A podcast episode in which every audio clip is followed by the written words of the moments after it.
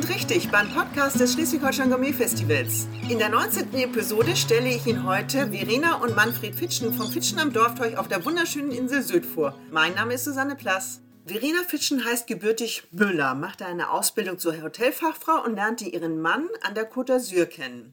Manfred Fitschen stammt aus Niedersachsen, lernte den Beruf des Kochs im Fährhaus Lühe bei Wolf-Dieter Klunker, den wir aus Hamburg im Fischereihafenrestaurant kennen, und ging danach auf Wanderschaft, unter anderem in die Schweiz, an die Côte d'Azur und einige Jahre nach Baden-Württemberg.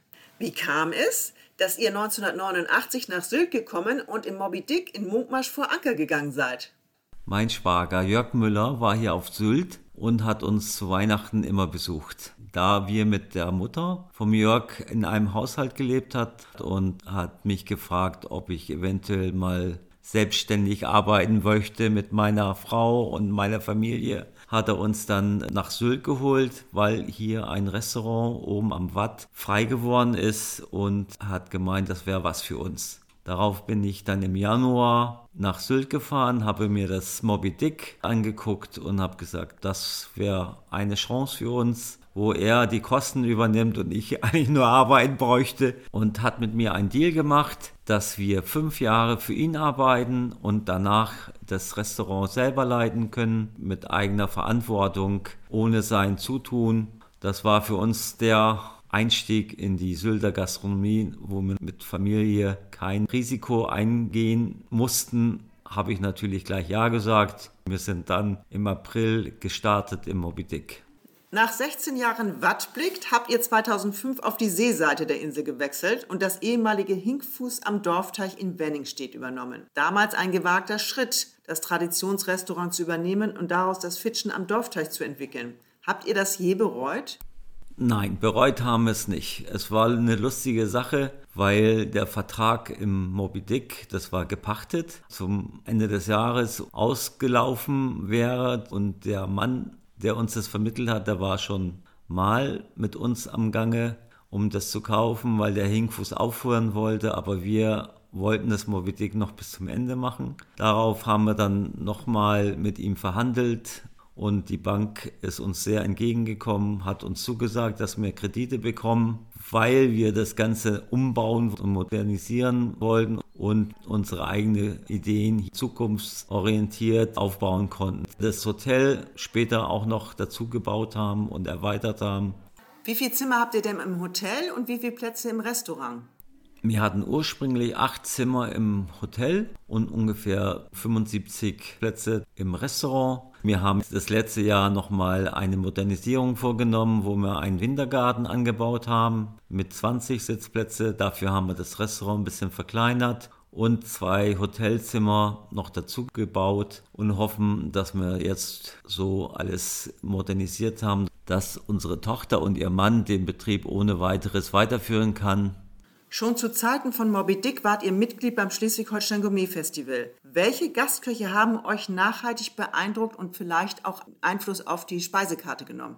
Als erstes würde ich sagen, Michael Röhm kam damals zu uns als junger Sternekoch, hat eine super Küche hingelegt mit sehr tollen Soßen und einen tollen Hauptgang gemacht. Er hat einfach sein Ich dargestellt und als Sternekoch hat er mich sehr beeindruckt. Wir haben bis jetzt immer noch Kontakte. Das war für mich ein super Koch, wo ich gesagt habe, so möchte ich auch mal kochen. Aber nach wie vor sind wir unsere gutbürgerliche Küche durchgekommen und werden auch das beibehalten.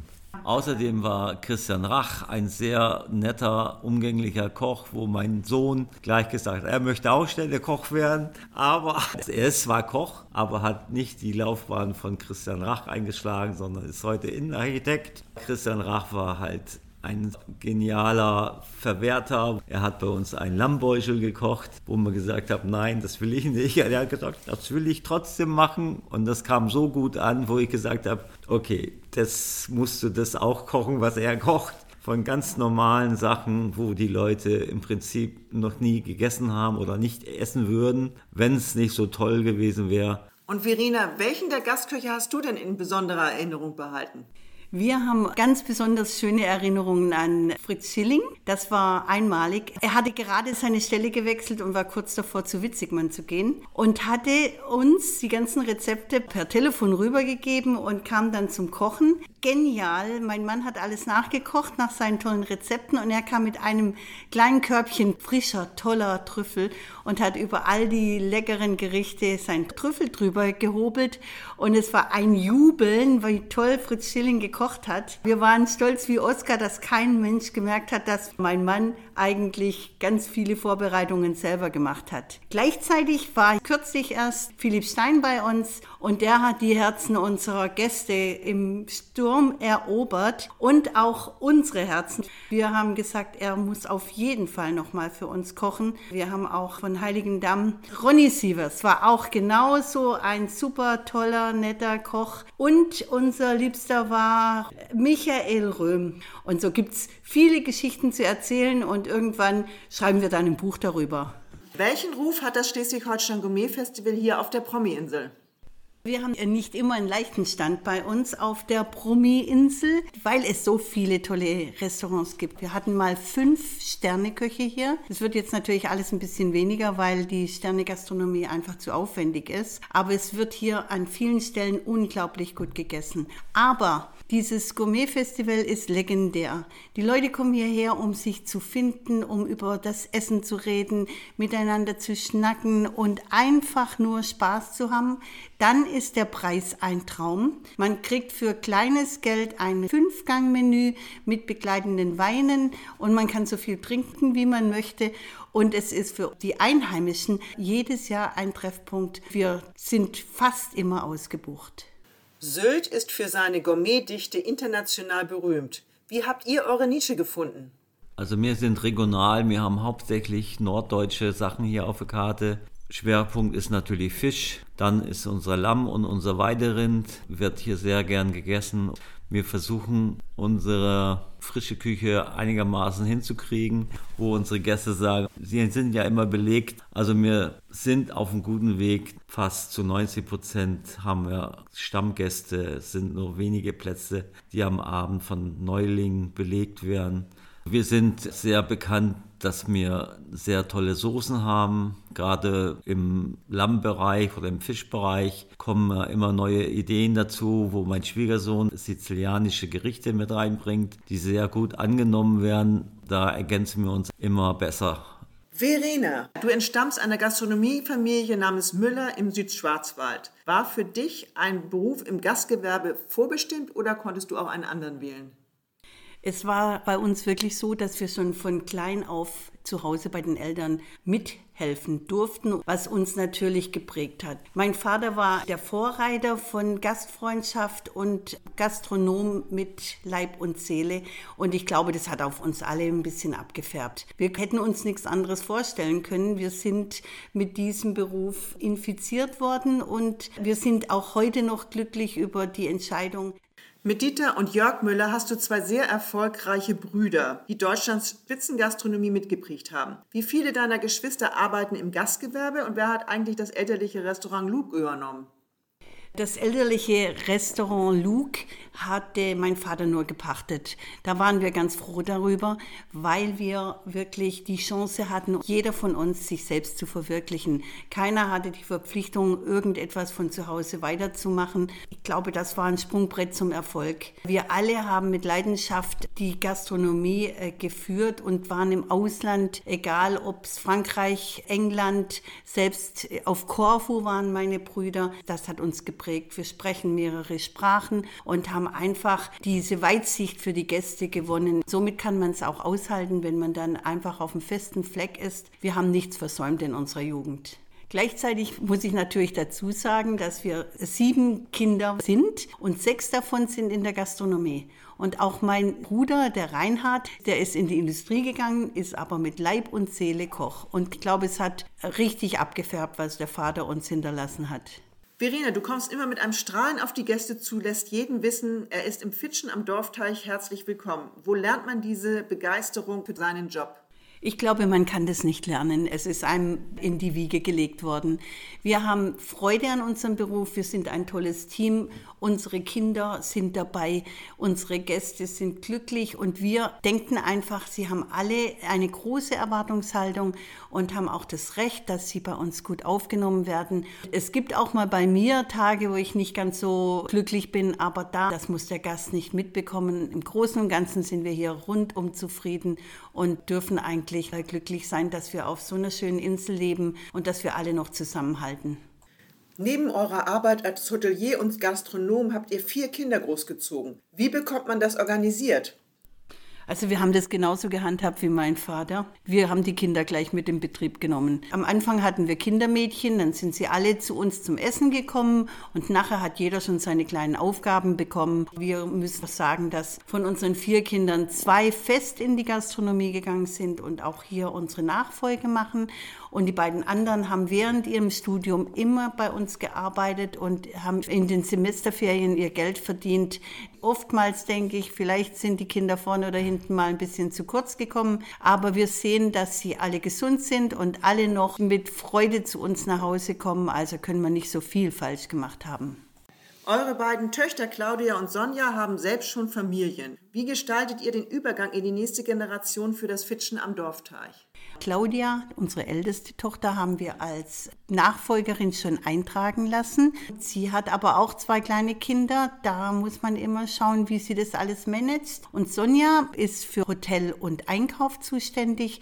Die wird sich mit der Rezeption auch beschäftigen. Aber die bekommt jetzt ihr zweites Baby. Also müssen wir alle nochmal richtig ran. Mein Mann und ich, also ich habe jetzt eigentlich gedacht, ich bin in Rente, jetzt kommt die ruhige Zeit auf mich zu, aber es wird jetzt noch mal richtig turbulent. Und wir haben jetzt mittlerweile sieben Dreiviertel Enkel. Uns wird es auf jeden Fall nicht langweilig. Für die Küche ist der Christian zuständig. Ich bin im Moment ein bisschen in den Garten übergewechselt, weil wir im Sommer dann verstärkt zusammenarbeiten. Dann werden wir die Saison irgendwie über die Runden kriegen, trotz Pandemie. Verena, du engagierst dich auch beim DEHOGA und bist auch in der Ausbildung tätig. Es herrscht Nachwuchsmangel in vielen gastgewerblichen Berufen. Was muss sich deiner Meinung nach ändern, um junge Leute und Quereinsteiger für den Beruf in der Gastronomie und Hotellerie zu begeistern? Also ich bin zwar immer noch bei der DEHOGA, aber als Ausbilder, das habe ich jetzt nicht mehr geschafft. Außerdem haben wir wirklich wenig Auszubildende. Es wird immer schwerer, gerade in so kleinen Betrieben wie wir, auch einen Refa, Hofer oder einen Koch zu bekommen. Wir müssen vollkommen umdenken. Wir müssen den jungen Leuten ein duales System anbieten, dass sie halb Schule und halb Betrieb machen, dass ein bisschen mehr Abwechslung reinkommt. Wir denken, dass man vielleicht die jungen Leute in verschiedene Betriebe schickt, dass sie rechts und links ein bisschen was dazulernen. Gleichzeitig müssen wir einfach schauen, dass die alten Zöpfe abgeschnitten werden. Man kann die jungen Leute nicht mehr von morgens bis abends im Betrieb engagieren oder sie nur putzen lassen. Heute will jeder junge Mensch seine Freizeit. Das ist ja das neue System Work and Balance. Und das ist halt in der Gastronomie schon schwierig. Bei uns ist der Hauptpart am Abend und natürlich am Wochenende, wenn die jungen Leute dann anfangen, Familie zu gründen. Wer soll auf die Kinder aufpassen? Das ist schon ein großes Problem. Aber wir sind optimistisch und vielleicht müssen wir auch nur noch Halbtagsjobs anbieten, mehr Leute einstellen, so wie es in den Firmen teilweise jetzt schon stattfindet. Corona hat auch auf Sylt den Tourismus komplett ausgebremst. Wie habt ihr die leere Zeit auf der Insel denn gestaltet? Also am Anfang war es natürlich total toll, endlich mal mit den Kindern und Enkelkindern spazieren zu gehen, abends mal mit dem Mann gemeinsam zusammenzusitzen und Fernsehen zu gucken oder Karten zu spielen.